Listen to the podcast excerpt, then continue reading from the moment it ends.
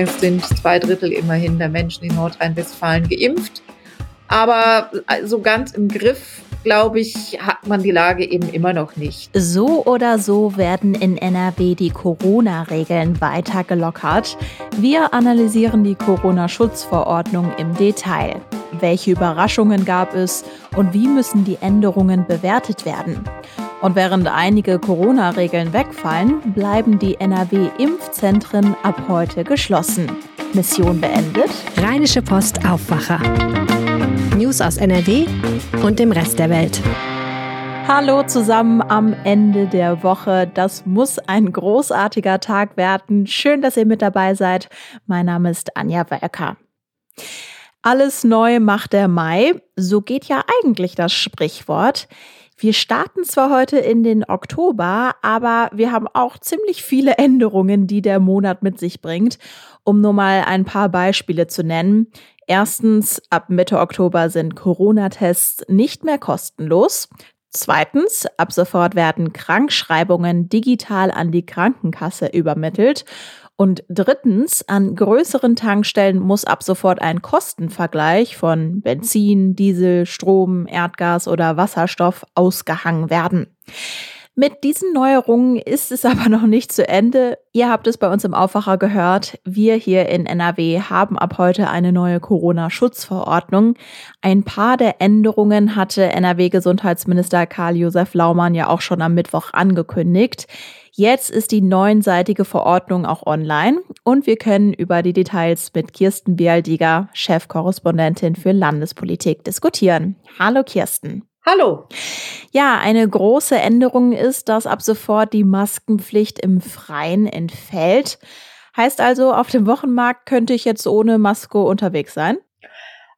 Das wird nicht explizit erwähnt in der Verordnung, aber ähm, ich gehe davon aus. Also es ist ja auch die Rede von Schlangen vor beispielsweise Imbissbuden, die draußen sind oder Eisdielen. Da kann man, braucht man keine Maske mehr zu tragen. Da wäre es dann inkonsequent, wenn man sagt, auf Wochenmärkten wäre es anders. Trotzdem gilt natürlich nach wie vor die Empfehlung. Das hat auch der Gesundheitsminister noch mal ganz klar gesagt. Es gibt zwar keine Pflicht mehr, aber es gilt die Empfehlung ganz klar, eine Maske weiterhin zu tragen, vor allem auch, wenn der Abstand von eineinhalb Metern nicht eingehalten werden kann. Also ein Appell an die Vernunft und wer vernünftig ist, trägt in der Schlange weiter die Maske. Zu den anderen Änderungen gehören, um das mal aufzulisten, a, in Restaurants müssen keine Trennwände mehr sein und auch der Abstand zwischen den Tischen kann wieder kleiner sein. B, bei Großveranstaltungen gibt es jetzt nicht mehr so eine maximale Obergrenze. Also das waren vorher 25.000 Zuschauer.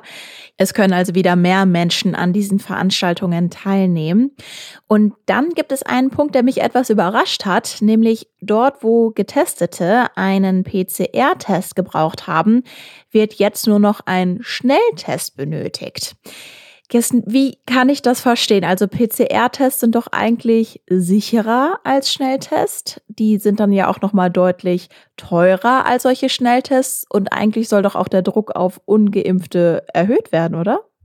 Es liegt auf der Linie der Landesregierung. Die Landesregierung hat ja bisher immer 2G eine Absage erteilt, also nur Geimpfte und Genesene noch zuzulassen zu bestimmten Veranstaltungen und wollte ja denjenigen, die sich nicht impfen lassen wollen oder manche auch eben nicht können, die Möglichkeit geben, durch Tests am öffentlichen und gesellschaftlichen Leben teilzunehmen. Und eigentlich ist es also ein Entgegenkommen für Leute, die sich nicht impfen lassen wollen. Denn die brauchen jetzt dann nur noch die günstigeren Tests und äh, werden weiterhin von diesen Veranstaltungen nicht ausgenommen. Mhm. Gab es denn jetzt bei der Schutzverordnung Überraschungen, von denen wir noch nichts wussten? Ja, also äh, überraschend kam dann doch, dass die Hochschulen ähm, erstmals auch in den Blick genommen werden. Nun hat aber Gesundheitsminister Laumann ganz klar gesagt, jede Hochschule braucht ein Zugangskonzept. Ähm, die Ausgestaltung, was sie da genau machen, ist diesen ist den Universitäten überlassen. Aber es muss zumindest gewährleistet sein, dass eben die 3G-Regel dort durchgesetzt wird und dass man das auch überprüft. Und ähm, da ist bekannt geworden, dass es schon ganz unterschiedliche Modelle gibt, wie die Universitäten das mit Leben füllen wollen. Manche haben eine Plakette, die man sich auf den Studentenausweis pappen kann. Andere haben so eine Art Boarding-System entwickelt. Kleine Einschränkung. Einige haben schon gesagt, dass sie das nicht schaffen werden, dass eben auch die großen Vorlesungen wieder in Präsenz stattfinden können. Mal sehen, wie viel Präsenzlehre dann am Ende dabei herauskommt. Okay. Jetzt gab es diese neue Corona-Schutzverordnung eine Woche früher, als wir erwartet hatten. Und äh, wir sprechen auch über ja die neuen Corona-Regeln vor dem Hintergrund, dass es einige warnende Stimmen gibt. Also zum Beispiel der Virologe Drosten. Wir haben auch gestern schon im Aufwacher drüber gesprochen. Der sieht Anzeichen für eine aufkommende Winterwelle vor diesem Hintergrund, wie müssen wir diese Regeln denn dann jetzt verstehen? Sind wir hier in NRW so ein bisschen unvorsichtig unterwegs oder muss man sagen, nein, das ist alles äh, komplett okay? Ja, das ist wie so oft in der Pandemie zu diesem Zeitpunkt nicht abschließend zu beurteilen. Ähm, es gibt diese warnenden Stimmen. Wir sehen auch, dass in den, jetzt gerade in den jüngsten Tagen die Zahlen, Infektionszahlen wieder steigen, bundesweit, aber auch in Nordrhein-Westfalen. Jetzt fängt die Erkältungssaison an, die Temperaturen sinken, das Wetter wird schlechter, also gute Bedingungen für ein Virus, um sich wieder zu verbreiten.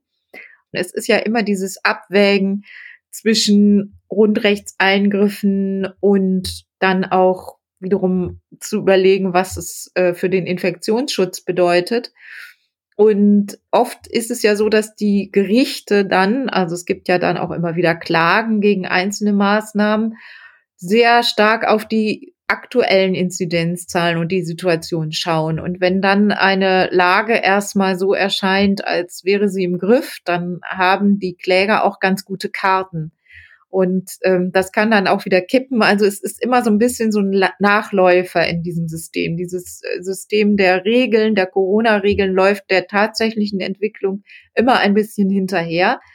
Und das ist, kann ein Problem sein. Im letzten Jahr haben wir gesehen, dass es ein großes Problem war, weil sich dann lange Zeit die Ministerpräsidenten nicht mehr darauf einigen konnten, die, die Zügel wieder anzuziehen und die Regeln zu straffen und wir dann ja in einen relativ langen Lockdown wieder hineingelaufen sind. Nun haben wir dieses Jahr andere Voraussetzungen. Es sind zwei Drittel immerhin der Menschen in Nordrhein-Westfalen geimpft. Aber so ganz im Griff glaube ich, hat man die Lage eben immer noch nicht. Also es ist zwei Drittel sind zu wenig. Dieses eine Drittel, das nicht geimpft ist, kann die Gesundheitssysteme so belasten, dass wir wieder ein Riesenproblem bekommen in den Krankenhäusern. Die, die Empfehlung ist ja auch dringend gewesen des Gesundheitsministers, der Appell ebenso, einmal der Appell, sich impfen zu lassen, aber auch der Appell, doch die Masken weiterzutragen. Und ganz ehrlich, also ob man jetzt die halbe Stunde, die man da auf dem Wochenmarkt verbringt, mal die Maske aufhat oder nicht. Also das ist ja, mhm. glaube ich, zumutbar. Jetzt wurde ja auch schon gesagt, eigentlich soll kein Lockdown mehr geben. So haben sich verschiedene PolitikerInnen in der Vergangenheit geäußert. Gibt es denn, und du hast gerade auch Stichwort Zügel anziehen äh, genannt, gibt es denn so eine Art Notbremse? Also ist dieser Fall formuliert, wenn wir eine kritische Grenze erreicht haben, dann müssen wir auch draußen beispielsweise wieder die Masken aufziehen? Das ist, äh, geht aus der Corona-Schutzordnung nicht hervor und das ist äh, die Stufen, die wir mal hatten, waren ja an der Inzidenz orientiert. Die sind ja längst aufgehoben. Wir haben ja jetzt nur als einen ganz wichtigen Wert die äh, Belegung der Krankenhäuser. Also was heißt nur? Das ist ja auch wirklich ein Wert, auf den es zu schauen gilt. Da ist die Lage im Moment entspannt. Aber es gibt auch bisher keine Aussage darüber, wann denn eine Lage nicht mehr entspannt ist. Also ab wann die Politik dann spätestens reagieren muss. Also eine solche Notbremse, wie wir sie letztes Jahr hatten, gibt es nicht mehr. Okay, das heißt, da werden wir vielleicht auch noch mal auf zukünftige Ministerpräsidentenkonferenzen schauen, wo NRW auch jetzt den Vorsitz hat. Danke dir, Kirsten, für die Infos zur neuen Corona-Schutzverordnung. Gerne. Den Tag meiner Impfung, den habe ich mir so vorgestellt, ich werde strahlend in das Impfzentrum in meiner Heimatstadt Essen stiefeln und da dann glücklich geimpft werden. Ist es aber schlussendlich ganz anders gekommen und ich wurde von meiner Ärztin geimpft. Ein Impfzentrum habe ich persönlich also noch nicht von innen gesehen und ab heute sind die Lichter in den Impfzentren in NRW auch tatsächlich aus, denn gestern war ihr letzter offizieller Tag. Eine Betreiberin vieler Impfzentren in NRW. Die Kassenärztliche Vereinigung Nordrhein hat jetzt Bilanz gezogen und Wirtschaftsredakteur Georg Winters hat zugehört. Hallo Georg. Hallo Anja. Ja, ist das Kapitel Impfzentren jetzt also für immer geschlossen? Ähm, generell könnte man sagen ja, weil ja schon unglaublich viele Menschen äh, sowohl in Nordrhein-Westfalen als auch in den anderen Bundesländern geimpft sind mittlerweile. Aber keiner von uns kann natürlich mit Bestimmtheit voraussagen, wie sich die Pandemie weiterentwickelt, ob nicht neuartige Mutationen wieder auftreten, die irgendwann die Pandemie äh, wieder schlimmer werden lassen. Und für diesen Fall muss man sich die Möglichkeit offen halten, die Impfzentren auch wieder zu öffnen. Okay, wir hoffen natürlich, dass dieser Fall nicht eintritt. Aber sagen wir, das passiert. Wie schnell könnten denn die Impfzentren dann tatsächlich wieder hochgefahren werden? Also Klaus Bergmann, der Chef der Kassenärztlichen Vereinigung Nordrhein, hat auf das Beispiel des Frühjahrs verwiesen. Da hat er gesagt, wir haben in einem Turbo-Zeitraum binnen weniger Wochen die Impfzentren an den Start gebracht. Man kann also davon ausgehen, innerhalb von drei Wochen könnte man, könnte man Impfzentren wieder hochfahren. Ähm, das reicht einigen Kommunen allerdings nicht. Die Stadt Solingen zum Beispiel plant ein Mini-Impfzentrum für den Bedarf. Und in Wesel beispielsweise hat die Stadt das, äh, die Räumlichkeiten für das Impfzentrum äh, weiterhin angemietet. Die fahren also auf Nummer sicher. Und das kann ja im Zweifel auch nicht schaden, weil wie gesagt, wenn es im Winter nochmal richtig schlimm werden sollte, was wir ja nicht wissen, dann können solche ähm, zusätzlichen Möglichkeiten äh, mit Sicherheit nicht schaden. Okay, das war also der Blick nach vorne. Ich frage mich natürlich, wie die Bilanz insgesamt ausfällt. Wenn ich so grundsätzlich an Impfzentren denke, dann habe ich auch da tatsächlich so ein paar Negativschlagzeilen in meinem Kopf, als zum Beispiel, dass ältere Menschen stundenlang vor den Impfzentren in Warteschlangen warten mussten oder dass eben nicht ganz klar war, ob Kontaktpersonen von Schwangeren jetzt auch in den Impfzentren geimpft werden werden können. Waren das nur so einzelne Negativschlagzeilen und insgesamt war alles positiv oder wie fällt dann jetzt diese Bilanz am Ende tatsächlich aus? Ähm, ja, okay, diese Negativschlagzeilen hat es natürlich gegeben und äh, viele von uns, die äh, über äh, relativ langen Zeitraum versucht haben, in einem Impfzentrum einen Termin zu kriegen, das entweder über die Hotline versucht haben oder über die Website und da äh, sich die Finger wund gedrückt haben, ähm, die können natürlich solche Geschichten auch erzählen. Klar, das weiß man alles. Aber am Ende des Tages muss man eigentlich sagen, sollte die Bilanz dieser Impfzentren durchaus positiv ausfallen. Denn man muss sich ja auch mal den Umkehrschluss vorstellen. Wir hätten diese Impfzentren nicht gehabt. Dann wäre der Impffortschritt in Deutschland bei weitem nicht so, wie er heute ist. Also unterm Strich würde ich sagen, sind die ist die Geschichte der, der Impfzentren eine, ähm, eine Erfolgsgeschichte. Ja, und bei der PK wurden auch Zahlen präsentiert, wie hoch das Risiko einer Hospitalisierung für Ungeimpfte ist. Was haben Sie denn da für Statistiken präsentiert? Ja, das, äh, was die da präsentiert haben, sollte eigentlich jeden, der sich bisher entweder ähm, nicht zu einer Impfung hat äh, durchringen können oder sie äh, glatt ablehnt, sollte den Leuten zu denken geben. Ähm, es gibt da unterschiedliche Statistiken, die werden immer aufgemacht, wie das in Corona-Zeiten ja üblich ist, pro 100.000 Ungeimpfte.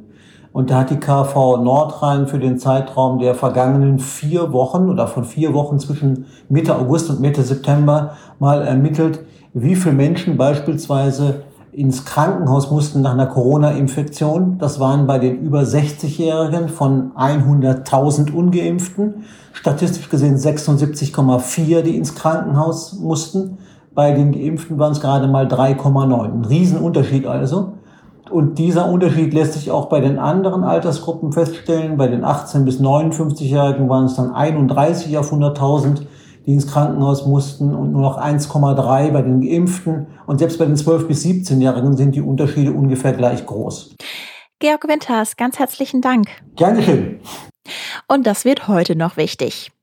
Auf Bundesebene gibt es heute das nächste Treffen von Grünen und der FDP. Bei der zweiten Runde sogenannter Vorsondierungen soll es konkreter um Inhalte und Ziele einer möglichen künftigen Koalition gehen. Dazu haben beide Parteien Verhandlungsteams zusammengestellt. Und bevor wir jetzt noch zum Wetter kommen, hat Kulturredakteur Philipp Holstein noch einen Kulturtipp fürs Wochenende. Ich empfehle fürs Wochenende das Videoformat 73 Questions. Das findet man bei YouTube. Dort werden Prominente vor allem aus der Modeindustrie 73 Fragen gestellt und während sie diese beantworten, gehen sie zumeist durch ihre Häuser oder besser gesagt Anwesen oder zumindest äh, durch einen Ort, den sie sehr mögen. Es gibt ganz tolle Folgen. Die beeindruckendste ist vielleicht die mit Victoria Beckham, die wie eine Soldatin durch die Londoner Filiale ihrer Modefirma schreitet. Und die aktuellste Folge ähm, sind 73 Fragen an Kylie Jenner. Und das ist eine, ein Ereignis an sich. Sie öffnet die Türen zu ihrem Haus und man sieht dort direkt auf einen Tennisplatz, einen Spielplatz, einen Swimmingpool, eine Essecke für Leute in Fußballmannschaftsstärke. Und das Faszinierende an dieser Episode ist, wie unsicher Kylie Jenner wirkt, die ja mit 24 schon Milliardärin ist. Das Wetter. Der Freitag bringt im Nordwesten von NRW viele Wolken, am Nachmittag auch Regen. Im Südosten sieht es etwas freundlicher aus. Es ist heiter bis wolkig und es bleibt trocken. Die Temperaturen liegen zwischen 17 und 20 Grad. Am Wochenende ist es auch eher durchwachsen. Es gibt viele Wolken, immer mal wieder Regen und Temperaturen zwischen 16 und 21 Grad. Kommt jetzt gut durch den Tag, startet in ein tolles Wochenende und wenn ihr wollt, dann machen wir das auch zusammen. Ihr hört mich morgen wieder, pünktlich um 5 in eurer Podcast-App. Bis dann. Mehr Nachrichten aus NRW gibt's jederzeit auf RP Online. rp-online.de